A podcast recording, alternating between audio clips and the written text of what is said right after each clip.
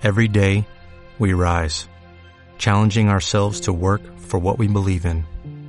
At U.S. Border Patrol, protecting our borders is more than a job, it's a calling. Agents answer the call, working together to keep our country and communities safe. If you're ready for a new mission, join U.S. Border Patrol and go beyond. Learn more at cbp.gov/careers. Al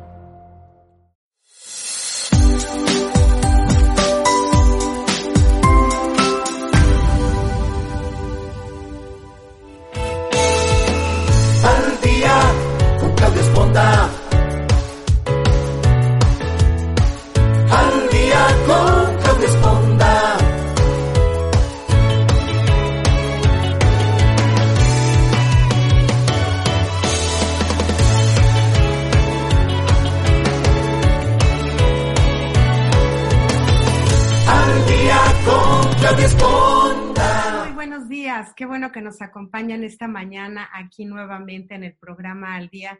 Yo soy Claudia Esponda, saludándolos a todos ustedes que nos acompañan, que nos hacen el favor de acompañarnos a través de todas nuestras plataformas.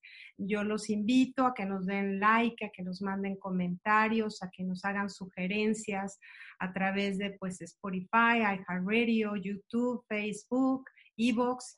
Y pues un saludo a toda la gente que nos escucha en Europa, que bueno, cada vez son más. Entonces les mando un beso. Igual nos escuchan ustedes a diferentes horas, obviamente. Pero aquí estamos en lo que es Facebook y YouTube a las 9 de la mañana, todos los martes y jueves. Hoy tenemos un tema por demás interesante, un tema este, que la verdad me apasiona mucho y que hoy tengo la fortuna de contar en el programa con un especialista en esta área que es hablar de las emociones, ¿no? Todo el mundo hablamos de las emociones y cómo te sientes y cómo amaneciste y de qué humor estás y todo eso, pero hoy vamos a conocerlas un poquito más a profundidad, porque yo creo que si aprendemos a ponerles nombre, a conocerlas, igual vamos a aprender a regularlas de una manera más positiva que tenga un impacto mejor en nuestra vida. Entonces, hoy me acompaña Alex Murrieta. Muchísimas gracias, Alex, por acompañarme esta mañana aquí en el programa. Hola Claudia, pues es un verdadero placer estar aquí contigo y pues con toda tu audiencia, estén donde estén, espero que estén muy bien, ¿no?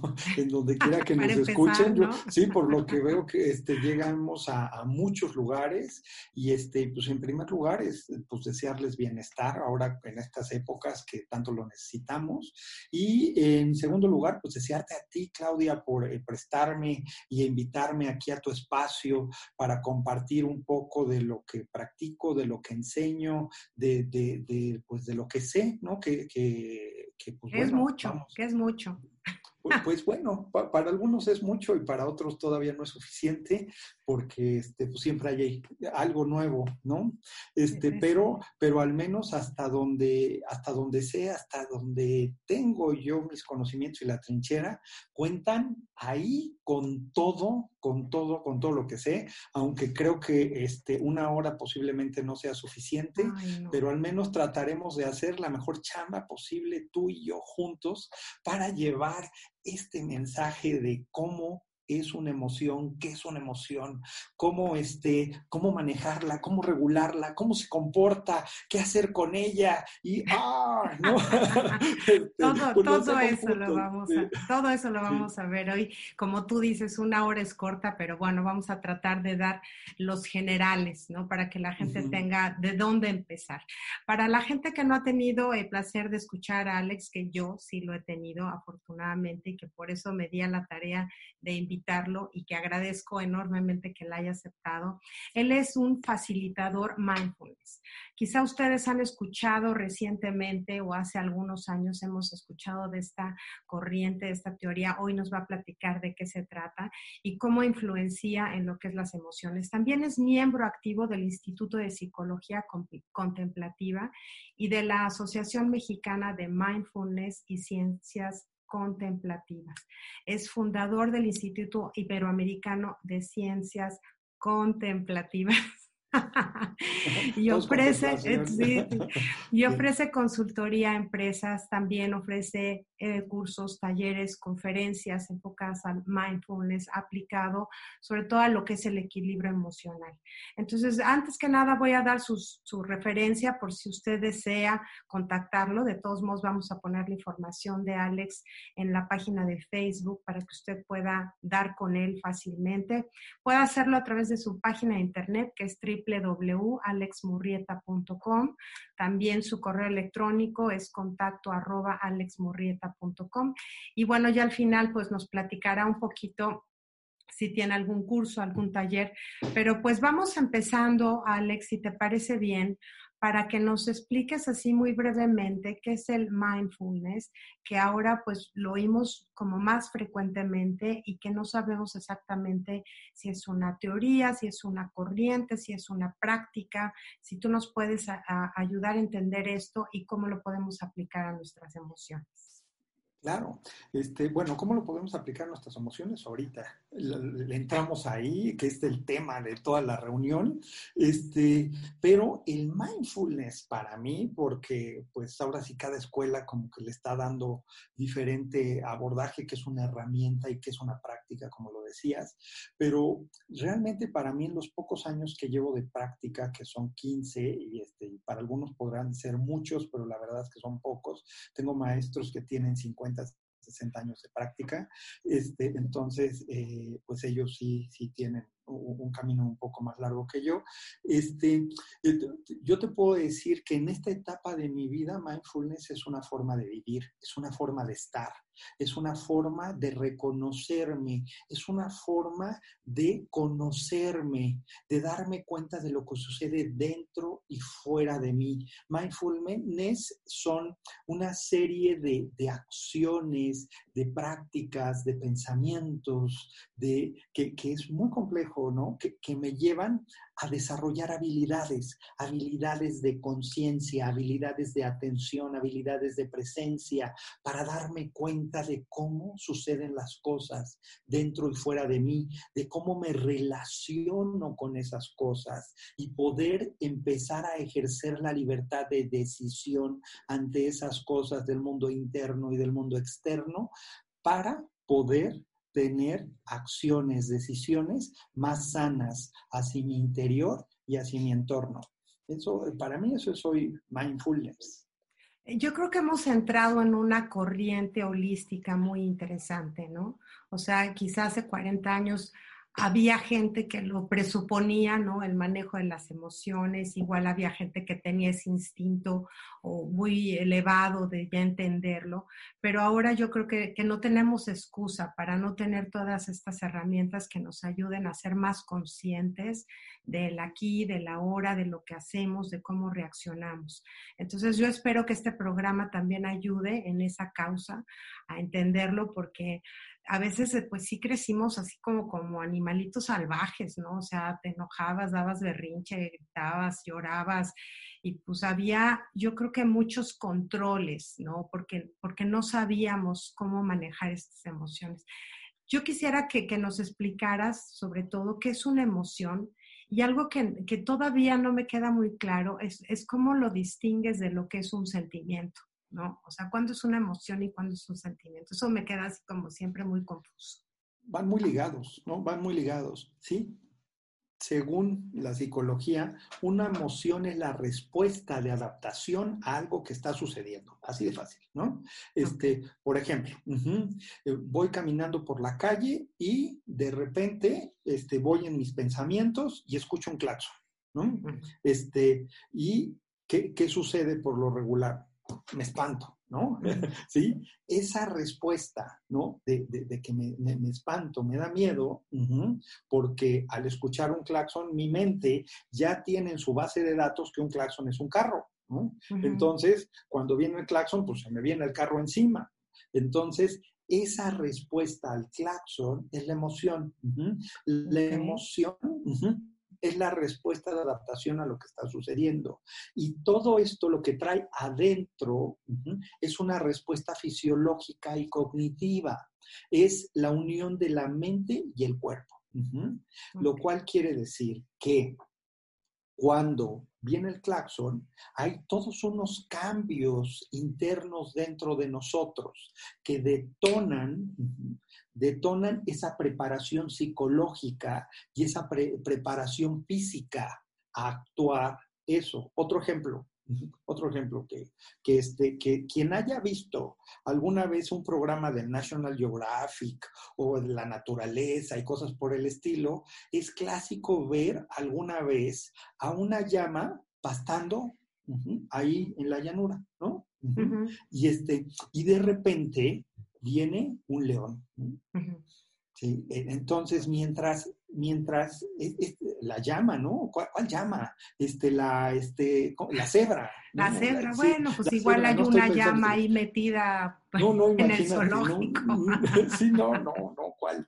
No, sé de dónde me salió la llama. Este, la cebra, la cebra allá en, este, en las llanuras africanas, ¿no?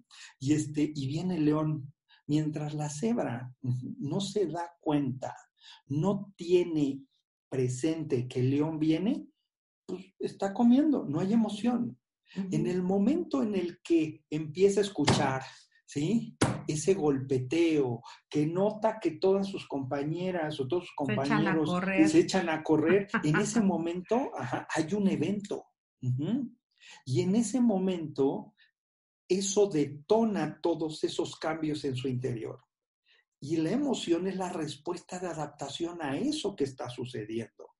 Y en ese caso, en ese momento en específico, lo que está sucediendo es el león que se la quiere comer. La respuesta normal, normal, es la respuesta de sobrevivencia. ¿Cómo es la respuesta de sobrevivencia? Hay tres. Bueno, hay quien dice que hay más de tres, que hay cinco, este, y lo veremos. Este, pero las tres que yo me sabía hasta antes que me, que me contaron de esa cuarta es, ¿cuáles son? es el luchar. Si viene, si viene la agresión, yo respondo con otra agresión y yo lucho ante ella. La otra es que salgo corriendo. Y la otra es que me quedo paralizado. Algunas veces vemos programas en donde algunos animales como los elefantes o los osos atacan a seres humanos y les dicen, no te muevas, no te muevas, porque si el animal cree que estás muerto, ya se va, ya deja de atacarte. Entonces, la revolcada no te la va a quitar nadie, ¿no? Pero, pero al menos si no te mueves, este, sobrevives. Porque, pues difícilmente se le puede ganar one to one a, uno de esos animales, ¿no? Pero hay quien dice, no, ajá, a mí me come, pero dos trompadas no se las quita nadie, ¿no? Y entonces esa es la respuesta de lucha. Y es eh, otras veces, pues salir corriendo, son esas tres. Y ¿Cuál es la cuarta? Sí, la cuarta, Sí, la cuarta es hacer el amor. Pero está difícil que cuando venga el león, no sé cómo Yo me quedé ya pensando, ¿sabes? ¿Cómo comienza el león? sí, va a estar difícil con eso. No, pero me estaban diciendo que en épocas en donde nos sentimos muy amenazados, otra forma de de, activar, porque emoción es acción también. ¿ah? ¿sí? E, e, emoción viene de mover, que es movimiento. Y entonces es la respuesta de adaptación al suceso que está pasando, pero que nos lleva a una acción, a un movimiento. Y eso es emoción. Emoción es acción, es el impulso de acción y acaba siendo toda una energía que está ahí de manera incontrolable. Eh, tú mismo lo dices, es una reacción, es una re acción, actuar. Pero entonces el sentimiento, ¿cuándo se manifiesta o cómo se presenta o cuánto dura o, qué onda con él? Sí, sí, lo que pasa es que aquí dependiendo la escuela donde estés, e, este, te, van a explicar cómo. Desgraciadamente en cuestiones de emociones, este, no hay normas, no hay estándares, ¿no? Apenas tú bien lo decías hace rato, estamos aprendiendo eso, ¿no? y, y qué interesante que estamos aprendiendo eso, pues cuando ha estado con nosotros la emoción desde que está el primer ser humano en la tierra, ¿no? Ahí nació con emoción, ahí estaba la emoción pegada. Y sin embargo, dices, hoy como sociedad, pues ni las conocemos, ¿no? O realmente algunos sí las conocen, pero no es un tipo de, aprendizaje y enseñanza que lo tengamos, este, pues realmente muy claro, exactamente. ¿Por qué? Porque, este, pues de alguna manera, cuando llegan esas emociones, pues te acuerdas que te decía, vienen cambios fisiológicos y todos esos cambios fisiológicos, hay un neurocientífico que se llama Damasio, que dice que cada emoción tiene un marcador somático. ¿Que, ¿Qué es esto? Que se siente en el cuerpo. ¿Alguna vez has sentido felicidad? Sí. ¿Sí? ¿Alguna vez has sentido miedo? Sí, se te ponen los pelos de punta. ¿Ah, te pones nervioso y te duele la panza. Ándale, ajá. O, cuando te enojas, ¿no? ¿Dónde se siente Ay, me pongo roja. Y, bueno, se me, se me enchina más el pelo. Ya, pues eso es emoción, ¿no? Eh, la emoción está más en el cuerpo. Y el sentimiento, según Damasio, es más cognitivo, es más interpretativo, está más en la mente. Pero hay otros, otros científicos que hablan del sentimiento como sentir y lo llevan hacia el cuerpo. Entonces, cuando nos podemos investigar sobre emoción y sentimiento, nos hacemos unas bolas y unas revolturas, ¿sí? Porque es toda una bronca, ¿no? Dependiendo de, con quién estás y con quién no. Entonces yo creo que debemos de poner un marco de referencia, ¿no? Simplemente cuando estamos este, hablando de esto. La emoción, la emoción es muy compleja porque un pensamiento puede detonar una emoción, pero una sensación también puede detonar una emoción. ¿Sí? Y entonces, ¿sí? La emoción es la respuesta de adaptación a algo que está pasando. Puede estar pasando un evento mental y reaccionamos de acuerdo al evento mental, porque resulta que la mente no distingue entre la realidad y un pensamiento, simple y sencillamente utiliza los mismos cables neuronales, las mismas redes neuronales para cualquier evento y no dice esto es cuando es la ficción de la mente y esto es cuando viene el león. No lo reconoce, lo sentimos, ¿no? Es como cuando alguien, alguien posiblemente se ha imaginado cuando te dice tu, pareja, ¿no? Tenemos que hablar. No sé por qué algunas veces, ¿no? Te, te, hace un nudo en la garganta y demás. ¿no? ¿Qué hice? Ochín, ya me cachó. Pues me va a invitar a salir a algún lado, ¿no? Nos va a ir de viaje. ¿Por qué no decir eso, no? Pero luego sentimos hay una respuesta. Y es eso, es un evento, ¿no? Pero si yo, si yo lo, pienso nada más, si me dice tenemos que hablar, viene la misma respuesta. Y no importa si es pensamiento o si es un evento, se conecta la misma red neuronal. Si yo pienso que me van a asaltar, se conecta la red neuronal del miedo. Y si realmente está pasando, también se conecta. No hay una diferenciación en nuestro cerebro para una red o para otra, para lo que es pensamiento o para lo que sí está pasando. La cosa está entonces en ese sentido que muchas veces las emociones se disparan por nuestros pensamientos y si no tenemos no tenemos la conciencia de eso, y no, pues no sé a quién le pase, pero que le dé de vueltas y de vueltas y de vueltas y de vueltas mentales a un tema un poco agobiante. Entonces, cada pensamiento detona una emoción. Entonces, muchas veces lo que sucede es que tenemos, no sé cuántos pensamientos podemos tener en un minuto, ¿no? Pero este, la ciencia dice que algunas veces podemos tener 90 mil o 120 mil pensamientos en un día.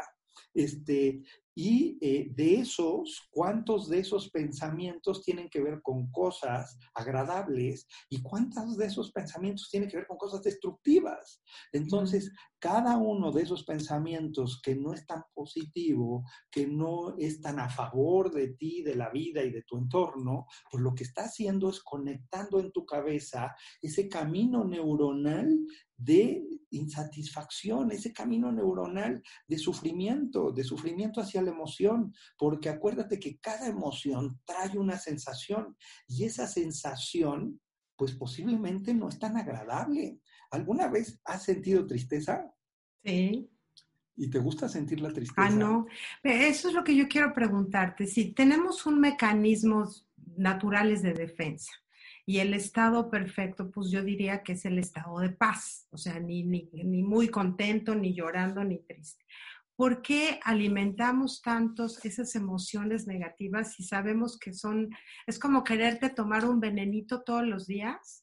Y, tú sabes que lo estás haciendo. Son por conductas eh, preconcebidas, aprendidas, o, digo, nadie quiere sentirse, como tú dices, triste, ni aterrado, ni enojado.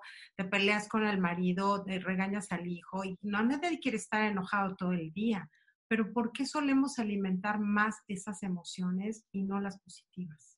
Es polifactorial, ¿no? Pero hay muchos factores y muchas condiciones. La primera, este, pues Darwin hablaba un poco sobre la selección natural, ¿no? La selección del más apto, ¿no? Pero hay que ponernos a ver un poco cuál es el más apto, ¿no? Este, sí, sí, si volvemos a, un ejemplo tan básico como estos programas de National Geographic, ¿no? Y ves a los cachorritos, ¿no? A esos cachorritos que son juguetones, muy lindos, ¿no? Y ves los cachorros de león y todos esos, son súper hermosos. ¿Sí? Ese cachorro que se aventura más a investigar el mundo sin cuidado, sin cuidado, lo cual quiere decir que no tiene la capacidad de detectar las amenazas, corre el riesgo de que se lo coman más rápido. Y ese cachorrito que tiene esa capacidad de sentir el miedo y de detectar la amenaza, entonces corre el riesgo de sobrevivir más tiempo. Ahora, Mm, eso, eso, eso no, no quiere decir que se van a salvar, ¿no? O sea, posiblemente se los comen a todos, ¿no? Pero, pues sí, pero la cosa está en que el que no tiene el cuidado tiene pues como que un noventa y tantos por ciento de posibilidades de que se los coman, ¿no? Y el que, y esto no, no, no lo dice la ciencia, lo digo yo, ¿no? Lo creo yo. Y el que sí tiene este cuidado, pues sobrevive. Y si le hacemos caso a Darwin de la selección natural, pues acabamos siendo los hijos, los nietos, los bisnietos, los tataranietos de los más paranoicos, ¿no? Y eso lo traemos en nuestros genes, ¿no? Es una cuestión de sobrevivencia básica, el detectar las amenazas, y ahí lo traemos puesto. Y en nuestro cerebro está en dos lugares bien, bien, bien ubicados, se llaman amígdalas que eh, son, son almendritas, ¿no? Son, aquí tenemos dos y en, y en, el cerebro tenemos dos. En la parte media que se llama el cerebro límbico, que es el cerebro emocional. Ahí se filtra toda la información y la, la amígdala es como la alerta sísmica. ¿no? Qué horror con esto de, la alerta sísmica que ah, conocemos muy bien en México, o, o, o, posiblemente como la alerta de incendio, ¿Sí? ¿Qué hacen este tipo de alarmas? ¿Qué hacen ese tipo de alertas? Te previenen para una posible acción negativa, ¿no? Te preparan. te preparan, te dicen, está pasando algo, peligro, peligro, peligro, cuidado. Y la acción automática de nuestro ser es o ataco o salgo corriendo o me quedo paralizado y habrá quien haga la cuarta, habrá quien haga la cuarta. Oh, Jani, pues si ya nos vamos a morir, nos muramos juntos. habrá, habrá quien piense esas cosas, ¿no? pero este, aquí oh. la cosa está en que este, esa amígdala, que es el lugar en donde se filtran las amenazas, puede ser calibrada, puede detonarse y dispararse por cualquier cosa o puede tolerar mayor, este, como decir, si es, si es la, este, la, ¿cómo se llama? El, detector de humo, que no nada más porque alguien prendió un cerillo, todos nos inundemos, ¿no? Sino que aguante eso, sino que digan, ok, si el humo está presente ahí de manera consistente cinco segundos, ¿no? O 10 segundos, ¿sí? Entonces, como que vamos teniendo barreras de tolerancia. Y lo que no sucede cuando te digo que la mente no distingue entre la realidad y un pensamiento, es que empezamos a entrenar a nuestra amígdala de que su nivel de tolerancia sea muy bajo y que sea muy, muy, muy reactiva. Entonces, al ser muy reactiva por cualquier cosa, nos ponemos tensos. Claro, claro. Y, la otra, no, adelante, adelante, Alex, termina con sí, sí, nos ponemos tensos. Y entonces fíjate que hay otros, otras este, eh, investigaciones científicas que hablan sobre cómo funciona el cerebro. Y hay una, este, hay, una investigación de 1974, por ahí, ahorita se me olvida quién la hizo, que habla sobre el cerebro triuno, que simplemente dice que el cerebro es como, como, como si, si tuviéramos un software que tenemos la versión 1 y luego no es que limpies toda tu máquina y este, le pongas la versión 2, no, así no sucede en la naturaleza.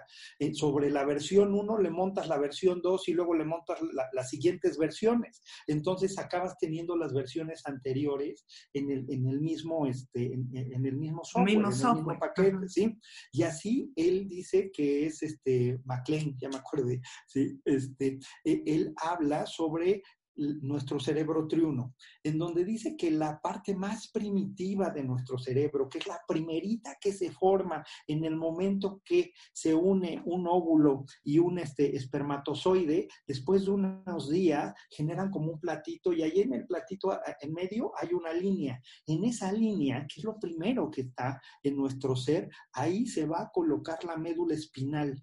¿Sí? Lo que viene siendo toda la columna y la parte más baja del cerebro, el cerebelo, todo eso regula todo lo automático. Y entonces dice, esta es la primera versión. ¿Cómo se llama? Cerebro reptiliano, según él, ¿no? Porque dice, eso es más o menos como se, comportan los reptiles, muy reactivos y controlan lo automático. ¿Qué es lo automático en nosotros? Dices, no, yo controlo todo en mí. Ah, bueno, sí, dile a tu corazón que se detenga. Mm, no, no, no oh. puedes. Dime, dime, dime. No, este, yo, yo te quiero preguntar precisamente cuándo estos estados, digo, estamos este, adicionando layers, ¿no? En, nuestra, en nuestras emociones. ¿Cuándo se convierten estos estados o estas emociones en un estado anímico o incluso en algo patológico? ¿Es por la alimentación de pensamientos o es por la el cúmulo de reacciones o, a qué depende que alguien esté triste y se mantenga triste por largos periodos de tiempo o incluso llegue a una depresión, por ejemplo. Ah, mira, es, es, eh, eh, es, este, es, otra pregunta. Me gustaría terminar con esto del cerebro triuno para no dejarlo a la mitad y, y, de ahí me, agarro para esta. Entonces, la primera parte del cerebro es el reptiliano, todo lo automático. La segunda parte del cerebro es el cerebro medio, ese que, que hemos visto que, bueno, quienes lo hayan visto en una imagen o algo por el estilo, tiene como una C. Es como una C en la parte del medio. Ese es el cerebro límbico y ahí está la amígdala y, es, y ese es el cerebro emocional, que también se le llama cerebro mamífero.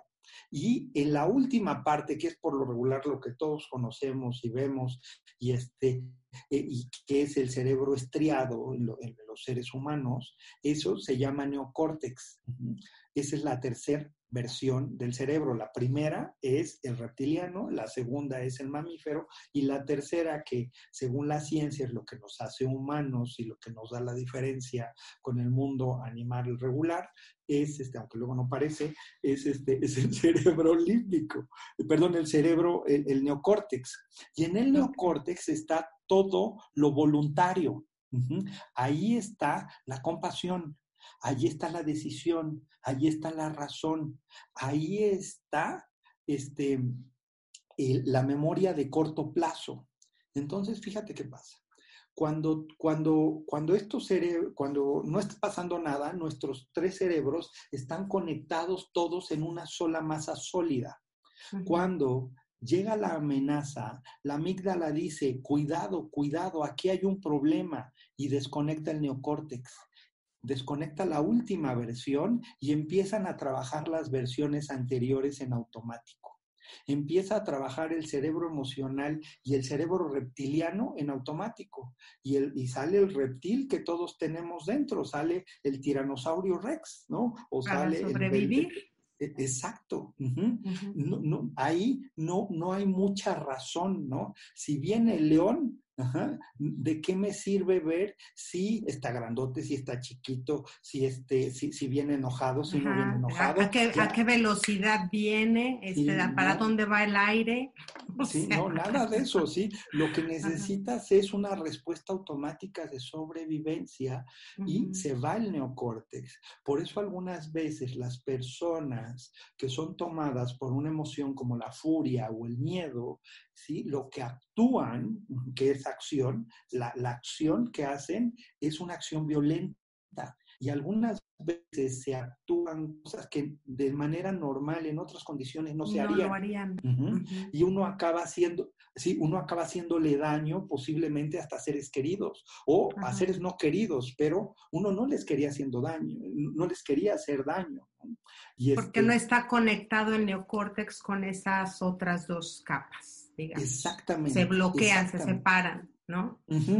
Y lo cual quiere decir que cada disparo emocional cambia la manera de funcionar del cerebro y también va cambiando su química, porque todo esto, cuando viene la respuesta de sobrevivencia, para dar un solo ejemplo, este, la la amígdala dice peligro, peligro, aquí hay un problema, entonces manda una señal a las glándulas suprarrenales para que liberen adrenalina, cortisol, noradrenalina y, entonces ¿sí? Ya andamos con todas esas, e, esas hormonas en nuestro cuerpo que nos van a servir para accionar. Eso es lo que nos lleva a la acción. La, la, este, la adrenalina nos, este, nos hace que el ritmo cardíaco sube, sube nuestro ritmo respiratorio, hay vasoconstricción, la, este, la, el cortisol. La sangre incluye las extremidades, ¿no? Para que le corras, ¿no? Sí, y se va de manera más profunda, ¿sí?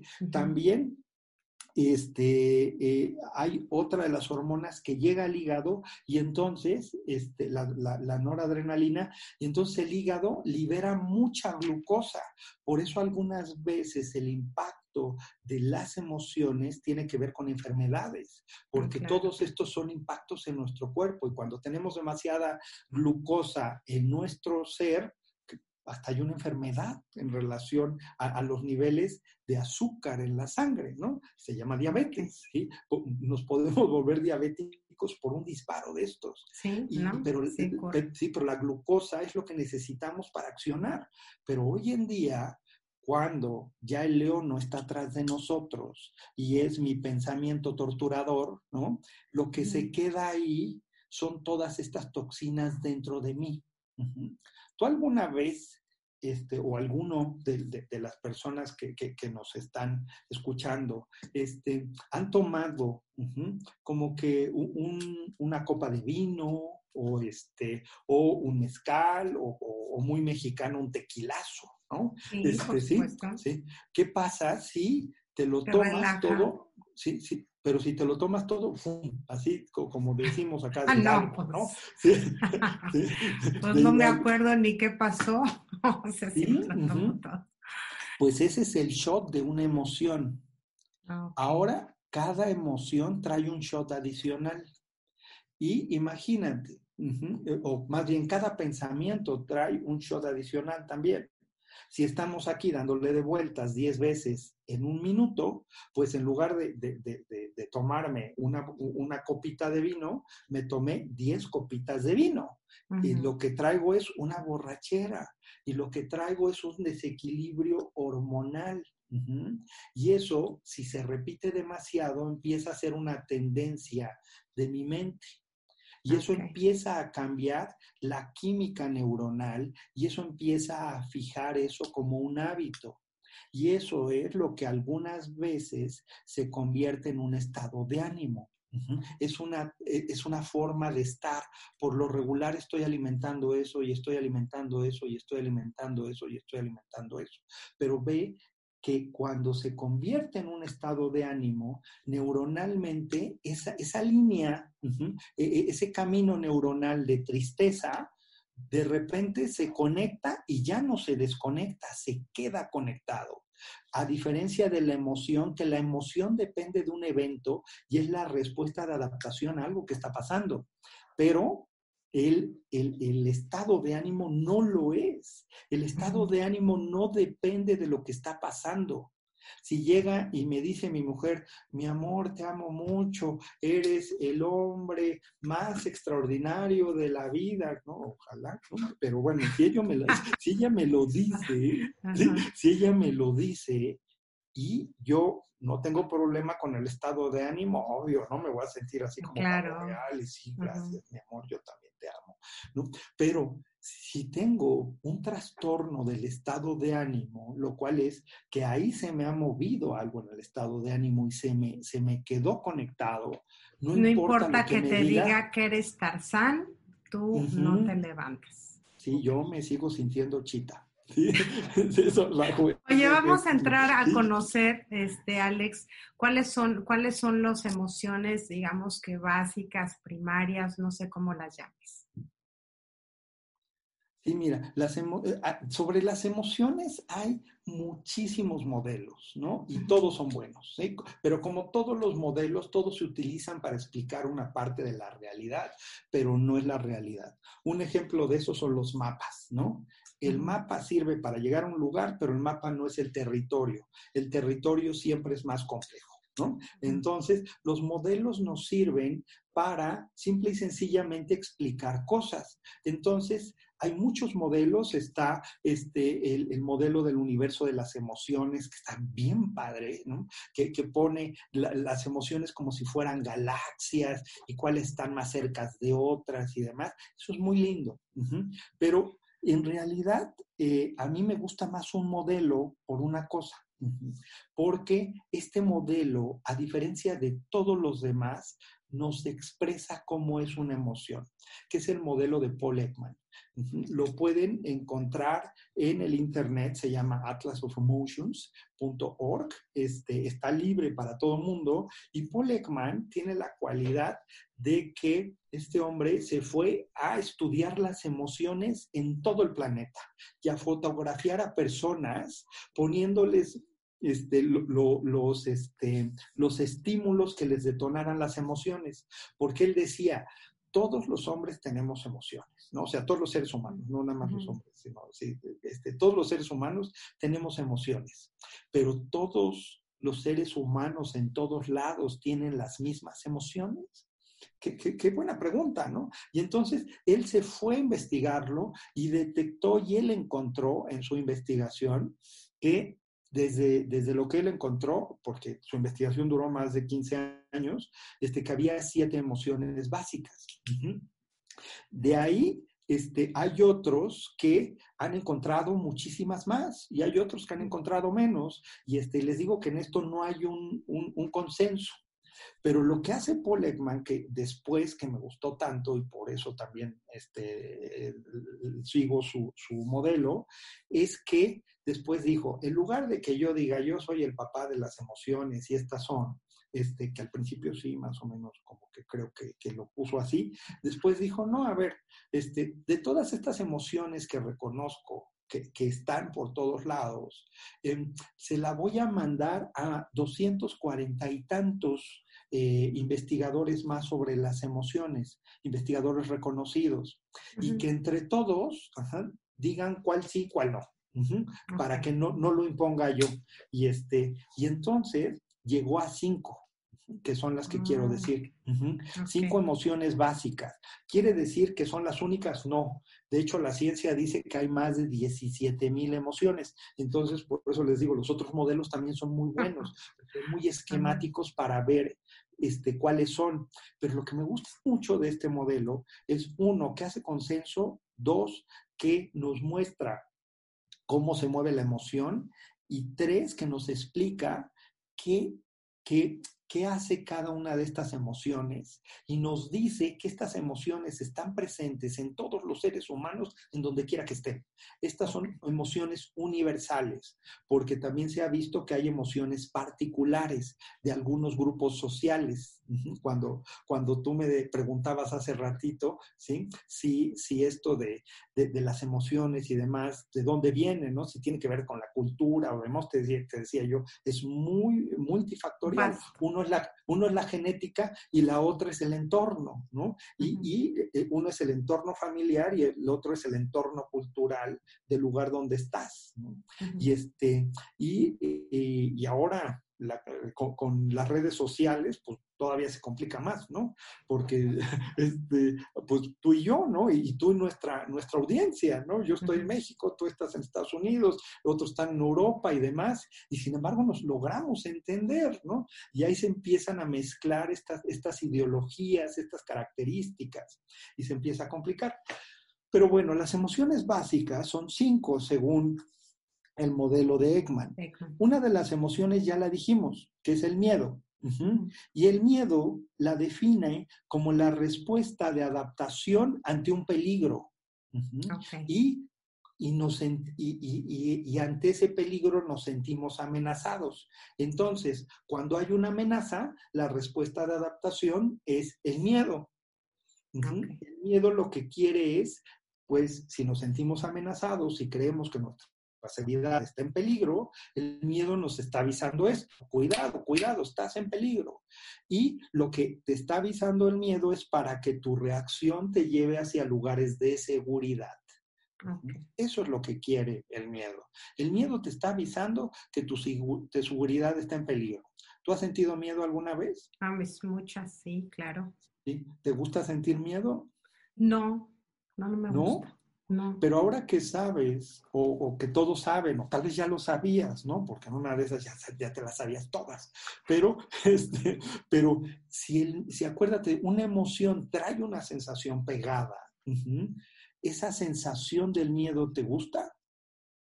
Bueno, me hace reaccionar, sí me hace moverme, me hace lograr cosas, me hace eh, avanzar, me hace, sí.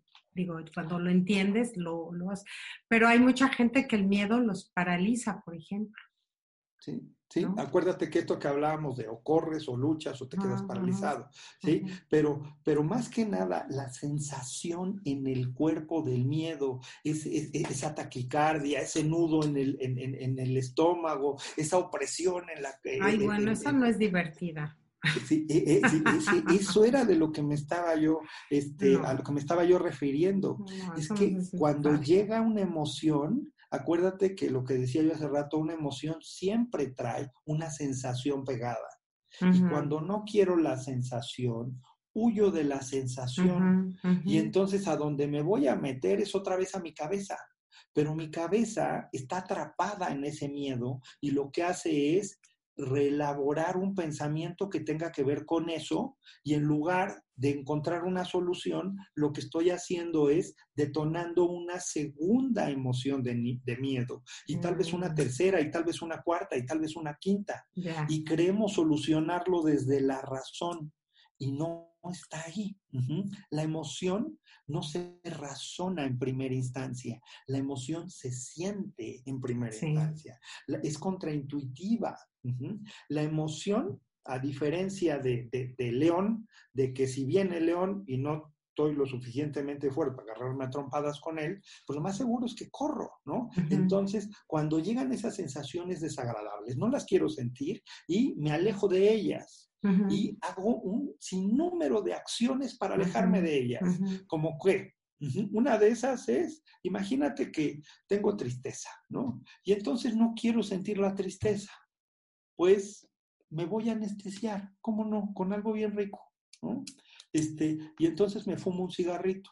O como... me voy a ocupar, me voy a poner a hacer algo para distraerme. Exactamente, ¿sí? O me pongo a trabajar o me pongo a hacer ejercicio, que el ejercicio está bueno también, ¿sí? Este, no todas las acciones son destructivas, pero también podemos usar acciones constructivas para huir de lo que está pasando. Evasivas, ¿no? Exactamente. Eso, algunos, eh, alguna parte de la psicología le llama la evitación experiencial. De hecho, Freud decía que gran parte de lo que nos sucede es que no queremos y no podemos contactar con lo que está sucediendo. Y al no poderlo contactar, no tenemos la tranquilidad para enfrentarlo y después de eso darnos cuenta pues, que no es tan terrible como pensábamos y reconfigurar nuestra creencia sino que nos estamos peleando con no sentir de manera automática, pero eso eso lo que genera es que la emoción se quede atorada en el cuerpo, porque esto es lo que me gusta de este, de, de este modelo. La emoción inicia desde un punto sensorial cero y cuando se detona empieza a subir sensorialmente, que es la intensidad en el cuerpo, esa opresión en la garganta, ese nudo, ese, ese, este, ese, ese hueco en el estómago, esos 300 kilos en el pecho, ¿no? E, eso se puede convertir en mil kilos en el pecho, en 100 gramos en el pecho, en 3 toneladas en el pecho, ¿sí? Eso es intensidad sensorial, qué tan fuerte se siente en el cuerpo. Y dice aquí este modelo que la emoción empieza a subir, llega a un máximo y luego cae. Que la emoción dura solamente entre 15 y 30 segundos. ¿Cómo la ves? 15 y 3. ¿Cómo que? no. ¿Eso qué quiere decir? Nada más porque lo dices tú, te lo crees. No, no, pero tu experiencia te dice que no es cierto. Sí, por eso hiciste, ay, no, que sí, está cuenteando. Yo cuando me enojo me dura bastante tiempo. Sí, sí, pero te enojas justo por esto que estamos hablando, por, qué, más bien no te enojas por eso, este, ahorita vemos por qué es el enojo, más bien que te dura más, no por la emoción inicial. Hace rato decíamos que cada pensamiento detona otra emoción. Entonces, resulta que no estás en presencia de una emoción, estás en presencia de una avalancha de emociones mm. y crees que es una. No, cada pensamiento trae una emoción pegada, tantas en el tiempo que parecen una. Es como la televisión y como la imagen de estas pantallas. Nosotros creemos que es una, pero no, al menos son 24 fotos seccionadas a tal punto que nosotros creemos que hay continuidad, pero no es cierto. Entonces lo mismo es con la emoción. No dejamos que se termine la imagen. Vamos por la que sigue y por la que sigue y por la que sigue y por la que sigue. ¿Qué hay que aprender a hacer allí? Pues cortar, ¿ah? ¿no? ¿Eh? Cortar, o sea, cortar la, la, que sigue, ¿no? Evitar el siguiente pensamiento, ¿no? Ah, pero ahí está, Clau. No pasar al siguiente pensamiento. Para empezar, pero lo que no queremos es contactar con este, esta opresión en el pecho, lo que no queremos contactar es con, esta sensación, ¿no? Muchas de las personas es, ya no quiero sentir esto, no están hablando de ya no quiero pensar esto, ojalá, ¿no? Bueno, muchos también, algunos dicen, pero la mayoría dicen, yo ya no me quiero sentir así. Muchos no dicen, yo ya no quiero pensar así. Ojalá la mayoría dijéramos eso, este, pero no, ya no quiero sentir esto. Y de lo que están hablando es del cuerpo, de sus sensaciones, de cómo se relacionan con ella.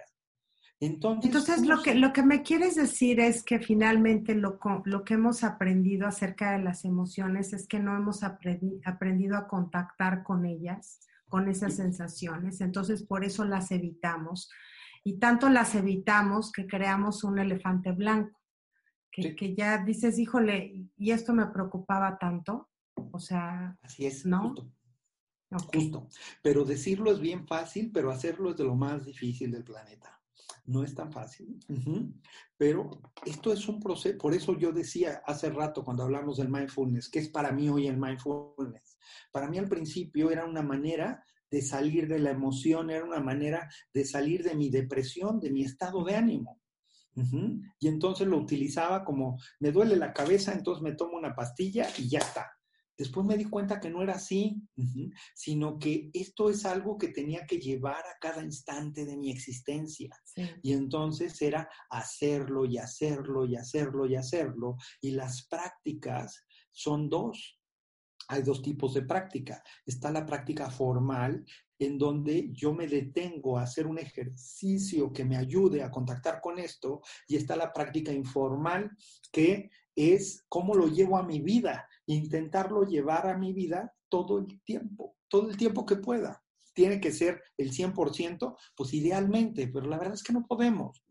Con que puedas un 10%, te aseguro que al menos yo he encontrado mucho bienestar por hacer eso. Bajarle el volumen, ¿sí? Eh, yo le digo a la loca de la casa y otra amiga le dice a la reina de la casa, este, no es cuestión de género, yo digo simplemente porque es la mente, Sí, bajarle el volumen a eso, porque como hablábamos hace rato en tu, en tu pregunta de este sesgo negativo, por lo regular mi mente lo primero que hace es ver una bronca. Y entonces es tomar distancia, recogerte hacia ti. E, e, el, maestro John Kabat-Zinn dice stop, ¿no? Stop, ¿sí? En su acróstico. Y la S es stop, detente. La, ¿sí? La, T es take a breath, respira, lleva la atención a la respiración, lleva la atención hacia el cuerpo, no sigas en los pensamientos, no te pelees con el cuerpo y sus sensaciones, permítele estar allí a las sensaciones y respira. Y observa lo que está allí.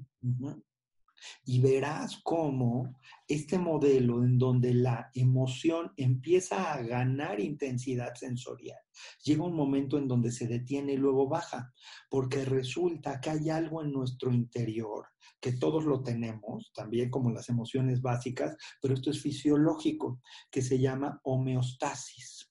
¿Qué es la homeostasis? Es la capacidad del cuerpo de llegar al equilibrio y lo hace solito pero para hacerlo le debes de dar su espacio y su tiempo a ese proceso. Y cómo es simple y sencillamente animarte a contactar la sensación poco a poco, con mucha amabilidad, con mucha compasión hacia tu persona. Y si lo logras hacer así, entonces va a llegar un momento en donde ese pico sube y luego baja. Digo, me, me, pasa al hacer cada programa, te voy a confesar que siempre cinco minutos antes estoy con mis nervios de dolor de estómago y ya que empiezo a hacerlo, se, se, va y se aleja. Vamos a tener que ir avanzando, Alex, porque vamos en miedo y quisiera que termináramos de hablar de estas cinco emociones, si no nos va a ganar el tiempo y la gente me va a agarrar a me va a aventar plumas. Sí, sí, sí, perdón, es que soy bien rollero, ¿verdad? Este, pero a ver, ahí les van las otras cuatro, ¿sí? Se las digo de corrido, este, y, este. Y, nos dices para qué sirven. ¿O cómo las podemos regular? ¿Te late? Primero, ¿para qué sirve? Y luego, eh, ¿cómo las podemos regular? Ya hemos estado hablando de eso, de acercarte. He hablado del qué se hace, pero me gustaría cerrar eh, o, si pudiéramos hacer ejercicios, sino que se metan a mi web y ahí se, se, inscriben y hay un área de recursos y hay ejercicios gratis, ahí pueden entrar. Mm. Pero, este, pero Ojalá todo me gustaría, sí, es, lo que te voy a decir, al menos algún uno, uno compacto que tenga varias cosas. Pero bueno, este paso, paso a lo que sigue. La siguiente emoción básica, bueno, el miedo que lo que quiere es seguridad. Estamos amenazados y lo que quiere es eh, ponernos en seguridad. La cosa es que puede haber miedos muy irracionales, ¿no? Como tenerle miedo a una hormiguita de esas chiquitas negritas que no hacen nada, o tenerle miedo a una pluma de un ave fuera del ala del ave, o sea, ¿qué te va a hacer la pluma? Nada, pero podemos aprender a tener ese tipo de miedos y el, el poder sentir el miedo y darte cuenta que no te pasa nada, que no te mueres, porque es que tu seguridad esté en peligro, ¿cuál es la peor amenaza a tu seguridad? Es la muerte. Entonces te das cuenta que pues por tener aquí la plumita no pasa nada, no me muero, entonces dices, ya, no pasa nada, ¿no? Y entonces puedes cambiar esa parte cognitiva, pero es acercarte. Luego de ahí, el miedo lo que quiere es que no te mueras, ¿no? quiere tu sobrevivencia. De ahí, de, ahí viene otra de las, de las emociones básicas, que es el enojo. ¿El enojo qué quiere? El enojo surge cuando algo se interpone en tu objetivo. Y entonces el el enojo es la energía para quitar el obstáculo. Y hay un, un, segundo activador del enojo. Cuando te están tratando de manera injusta o cuando tú eres testigo de que están tratando, te enteras de que hay una injusticia ante ti o a otra persona, entonces el enojo es esa energía que surge para poner un límite a la injusticia y cambiarla, ¿sí? Pero trae una sensación, ¿no? Y la cosa es que ¿qué actuamos con enojo? Muchas veces el enojo lo actuamos como violencia pero el enojo no es violencia, porque ya lo vimos que con el miedo también acabo peleando. Entonces, algunas veces creemos que quien pelea lo que tiene es enojo, ¿no? Tal vez lo que tiene atrás es un miedo que se está haciendo los pantalones, ¿no? Este, y nosotros creemos que es enojo, ¿no? este, entonces hay que tener cuidado en no confundir violencia con enojo. La violencia es la acción con la cual yo estoy actuando la emoción, pero la emoción de abajo no es necesariamente. Exactamente, ¿sí? Entonces, este, el enojo quiere quitar los obstáculos. Un ejemplo, ¿no? Un ejemplo, este, yo quiero llegar a un lugar que en donde por lo regular me tardo tres horas en llegar en diez minutos. Entonces, cualquier cosa que se interponga, se interponga. ¿sí? Va a ser un obstáculo y voy en el carro, ¿no? Y llego al semáforo. ¿Y a quién se le ocurrió poner semáforos en este planeta, no? Y entonces empieza, ta, ta, ta, Y te empiezas a pelear con todo lo que hay en tu camino. Exactamente. Y ese es el enojo. Pasamos a la, a, a la que sigue. ¿Qué es lo que quiere el enojo? Quitar los obstáculos de acuerdo a nuestros objetivos o cambiar la historia de acuerdo a las injusticias. ¿Ok? Este, balancear la, la, la, este, ¿tú, ¿tú, eso lo ves como algo malo? No. Sí, pero sin embargo ve cómo te gusta la sensación de enojo no, tampoco. ¿Te gusta? Sí. Y es eso, es cómo me relaciono con la sensación, que de nuevo vuelvo a huir de la sensación y no la quiero, y que me dejo llevar por ella y que la alimento. Entonces hay que tener cuidado, ¿no? Vamos dando de ahí la receta para salir de allí. Este, entonces, ahí está. Luego de ahí tenemos otra que este Paul eh, Ekman le llamó, la estoy buscando, aquí está el disgusto, siempre se me olvida eso, el disgusto. El disgusto es eso que hacemos para evitar ser intoxicados.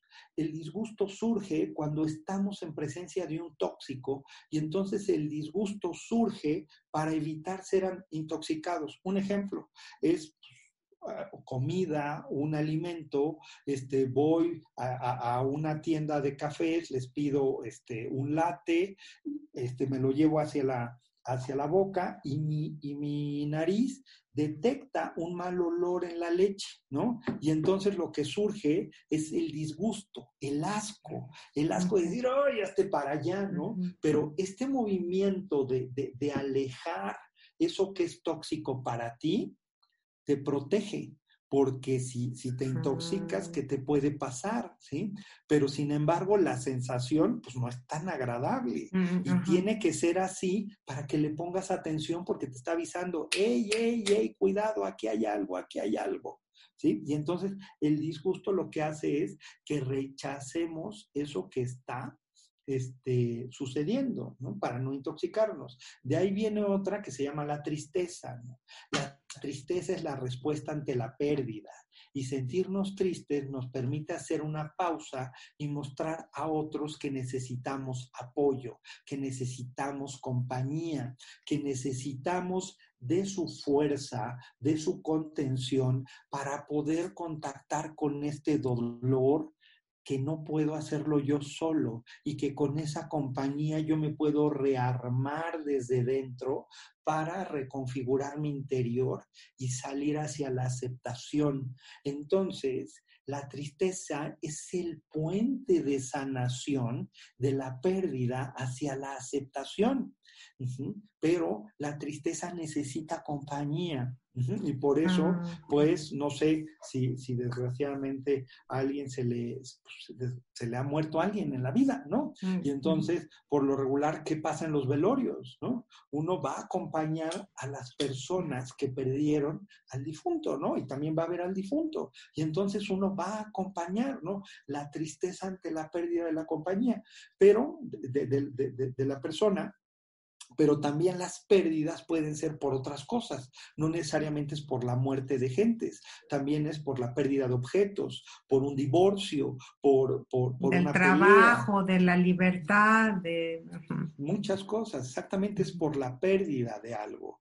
Y este y, y y ahí está, ahora me gusta sentir triste, pues a mí no, pero habrá a quien sí. Ay, no, creo. Y la, quinta, pero es que de eso se trata, la quinta es el gozo. El gozo describe los muchos buenos sentimientos que surgen de experiencias tanto novedosas como conocidas. Y de ahí, pues, pues, está bien padre el gozo, ¿no? De hecho, ¿quién quiere que termine el gozo? Nadie, claro. Nadie. Sí, nada más que puede estar un poco torcido, ¿no? Porque, este, porque hay a quien goza con un abrazo y hay quien le parece eh, aversivo, tóxico un abrazo. ¿Sí? Hay a quien goza diciendo te amo y hay quien no, no le da miedo decir te amo.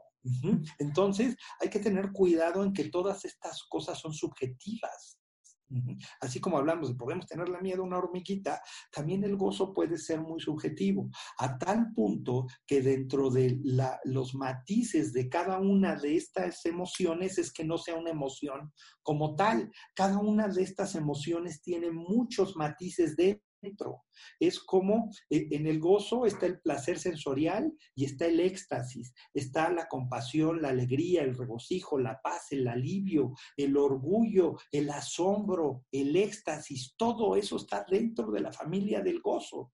Y este, y no todo el gozo posiblemente es tan, tan sabroso o tan positivo como quisiéramos. Hay un gozo que, detectan dentro de, de, los seres humanos que lo describen con una palabra alemana, que mi alemán está malísimo en esta vida, pero este, más o menos, le digo, se llama Schadenfraude y no sé cómo, es como lo leería yo, no sé cómo se pronuncia, no una disculpa, pero es, la, es una palabra del anemar que se refiere al gozo por los infortunios de otras personas, por lo común un rival, es regocijarse del mal ajeno de que les vaya mal. Ay, qué bueno que le fue mal, ¿no? Se lo merecía. Y me pongo, sí, pero es que, fíjate. Ah, ok, sí puede ser un gozo como canalizado negativo. Ahora, todas estas emociones, digo, la, la, mayoría suenan así como que, ay, qué feas, ¿no? o sea, les hemos dado una, valoración totalmente negativa porque finalmente lo que dices que es el resultado es algo positivo, de sobrevivencia, de, evitar infección, de, contaminarnos. O sea, el resultado de ellas es algo beneficioso para nosotros. Entonces, ¿cómo aprendemos, este, Alex, a reencuadrarlas y a usarlas a nuestro favor? O sea, el, poder estar en un momento de tristeza y decir, pues, si tuve una pérdida o, tengo una pérdida de, un trabajo o, voy a estar, este, o tengo miedo de iniciar un proyecto y cómo, cómo lo agrupamos esas emociones y cómo las reenfrentamos o las canalizamos que sean algo positivo en nuestras vidas, pues conscientemente. Sí, pues mira, en primer lugar es entender que la emoción no es el enemigo, ¿no? Y que cada emoción trae una sensación y que para que nuestro interior la logre regular, lo debemos de lograr montarnos a la sensación de la emoción, de cada una de esas emociones. este, y que hay emociones de alta intensidad y emociones de baja intensidad. Y darnos cuenta que la emoción no es ni buena ni mala. La emoción simplemente es y nos está avisando algo. Nosotros tenemos aquí la decisión de verlo como una información de mi interior a tomar y reconfigurar o simple y sencillamente verlo como un espacio de sufrimiento a suprimir. Y desgraciadamente la, la ciencia del siglo pasado y del antepasado decía que las emociones no servían para nada, que había que suprimirlas. Y por eso venimos de allí, venimos de, ándale, ¿no? Los hombres no, no lloran y, y, usted no sienta, ¿no? Y a reprimir todo eso. Pero no sabíamos que la salida de la emoción es sentirla, no es reprimirla porque creemos que si esto es un bote de basura, más bien esto ya es basura y no lo quiero, pues nada más voy, lo aviento y me voy, ya está, se quedó atrás. Resulta que no. Eh, las emociones, esto no, no está afuera, está adentro. Y a donde vaya, aquí lo traigo. Entonces, para acercar, para, para limpiarme de ella, no me tengo que alejar, me tengo que acercar. Y mi interior tiene una programación ya allí hecha para limpiarlo, que es esta parte de la homeostasis. Ahora hay que saber acompañarla y prender la homeostasis para que se regule. Ese es el cómo, ¿no? Hay muchas formas, pero la que yo uso, que es esta parte del mindfulness, la cuestión contemplativa, ¿no? Que en todo lo que leía es contemplación, contemplación, contemplación. De hecho, también soy terapeuta contemplativo, psicoterapeuta contemplativo. Entonces, en esa parte, lo que se hace es contemplar la sensación sin que seas arrastrado por ella. John Kabat-Zinn dice surfear la emoción, ¿sí? Una cosa es que, que, que, en la ola estés montado sobre la ola y que no te arrastre y la cosa es estar abajo de la ola que te esté arrastrando y revolcando, ¿no? ¿Dónde, ¿Dónde, está más padre? ¿sí? Y entonces se trata sí, sí, de, de, ir arriba y para eso es aprenderte a salir de la cabeza, aprender a ir contactando poco a poco el cuerpo. Es un proceso, es el desarrollo de una habilidad. Esto no es algo que digas, ya lo puedo hacer. Es como aprender y leer, aprender a leer, aprender a escribir, aprender a manejar, ¿no? es algo que tienes que empezar a hacer y practicar y practicar y practicar y practicar y practicar y practicar y te vuelves muy bueno en eso. Después dices, bueno, es que yo a manejar solamente aprendí una vez, pues sí, pero practicas diario, ¿sí? Entonces, sí, sí, sí, entonces es lo mismo.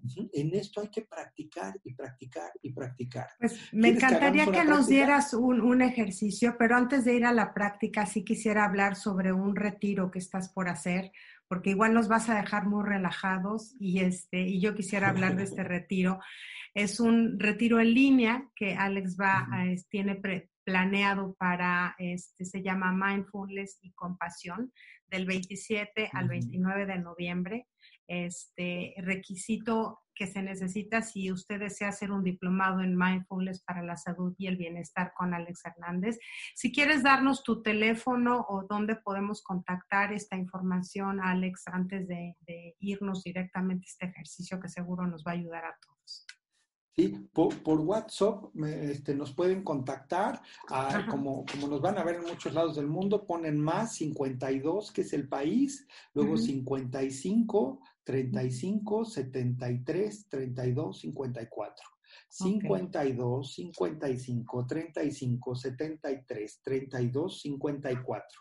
Ahí les va a responder una de mis colaboradoras con quien doy el retiro, que se llama Cachabarri Marta Ríos, y ahí les podemos dar informes. Y a mí me pueden encontrar el 55 10 09 7179, obvio poniendo, anteponiendo el 52, 52 55 10 09 7179, y ahí pues voy a hacer otros cursos que pueden ver en mi página sobre trabajar con el crítico interno y el mindfulness y la compasión. Y en enero vamos a hacer un diplomado de mindfulness y compasión online, entonces si están interesados en, cursarlo, eh, puede ser de manera personal o para enseñar a otros y sería una maravilla contar con su asistencia y espero que te animes a entrar a uno de estos. Claro que sí, por supuesto que sí, pero pues bueno, vamos a, vamos a que nos des alguna herramienta y pues como dijo Alex, si usted desea tener otras herramientas, también lo puede buscar en Facebook, en Instagram para que nos dé otros tips, porque estoy segura que esto es algo que tenemos que trabajar, como él dice, todos los días. Y pues bueno, venga ese ejercicio. ¿Y cuánto tiempo tenemos, Clau? No, tenemos como cinco minutitos cuando mucho. está, cortito. Bueno, pues vamos a hacer uno cortito y si quieren más, más amplios, están en mi web, acuérdense. Bueno, va. Si toma una posición cómoda, una posición que proyecte presencia, que proyecte atención, que proyecte bienestar. Toma tres respiraciones suaves, profundas, a tu tiempo y sin prisa. Y en alguna inhalación te invito a entrecerrar los ojos o simple y sencillamente te invito a dirigir la mirada hacia algún punto sin enfocar nada en particular. Te invito a contactar con la sensación, con la sensación de la respiración en donde más se siente en el cuerpo. Cualquier lugar está bien si es que llega alguna distracción como un pensamiento, una emoción o una sensación, es normal. Permíteles estar allí y con suavidad invitando la atención a regresar a la respiración, a cada inhalación y a cada exhalación. Inhalando y exhalando. Sintiendo, sintiendo la respiración inhalando y exhalando. Trayendo a la mente las cosas buenas, positivas, que has recibido durante toda tu vida, por todas las personas que lo hayan hecho a lo largo de toda tu existencia. Posiblemente has recibido algunos regalos, algunas palabras de aliento, tiempo de calidad o quizás has recibido algunos actos de servicio, actos de apoyo o un contacto, un contacto físico, un abrazo, un beso o hasta la misma intimidad. Reconoce cualquier cosa que hayas recibido a lo largo de la vida y hazla crecer, y hazla crecer en el cuerpo, sintiéndola, dándote permiso de contactar con la amabilidad y el bienestar de la vida. Y con suavidad te invito a llevar la atención a esta sensación e imaginar que la puedes mover, que la puedes llevar hacia los hombros y que poco a poco puede ir descendiendo hacia las palmas de las manos e irradiar bienestar hacia las manos de todas esas personas que han sido amables y compasivas a lo largo de tu vida. Y con suavidad te invito a llevar la mano derecha hacia el corazón, irradiando bienestar hacia el ser que estás tocando. Y ahora te invito a llevar la mano izquierda hacia el pecho, con calidez y ternura. Irradiando bienestar hacia esta persona que está entre tus manos y notando en cómo te relacionas con contactar con el amor, la aceptación, la calidez y la ternura. Simplemente inténtalo, sin juzgarlo. Y con mucha amabilidad te pido llevar estas manos hacia los brazos, y contenerte en un abrazo, en un abrazo cálido, amable, compasivo, tierno, sutil.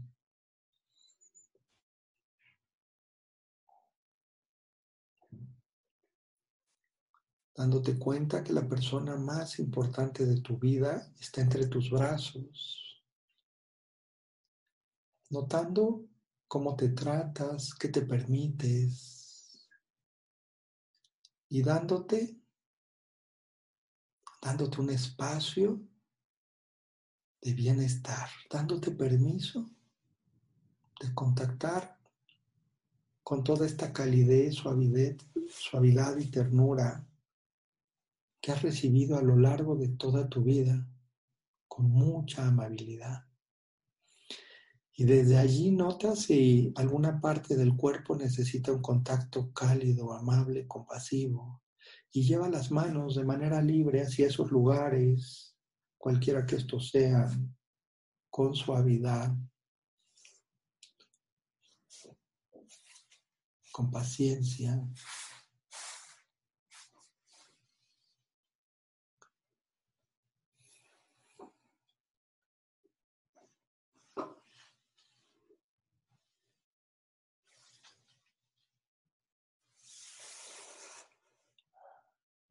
Invito a descansar las manos